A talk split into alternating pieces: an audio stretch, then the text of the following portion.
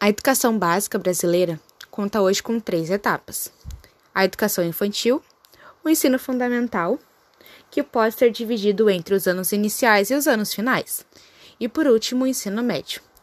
Os anos iniciais contam com a presença de crianças durante cinco anos, que nessa etapa estão se conhecendo, recebendo conhecimento, se adaptando ao desenvolvimento de mudanças cognitivas e emocionais.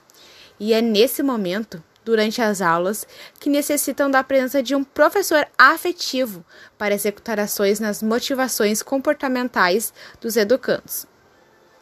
De acordo com as autoras Silva e Navarro, o aprender se torna mais interessante quando o aluno se sente competente. Pelas atitudes e métodos de motivação adotados pelo docente na sala de aula. Dessa forma, é possível perceber que, que quando o professor aplica essas atitudes motivacionais, o aluno se sente motivado e, consequentemente, ele muda seu comportamento, se interessa em aprender e acaba ocasionando um melhor resultado de aprendizagem. Portanto, o profissional docente precisa refletir sobre essas ações.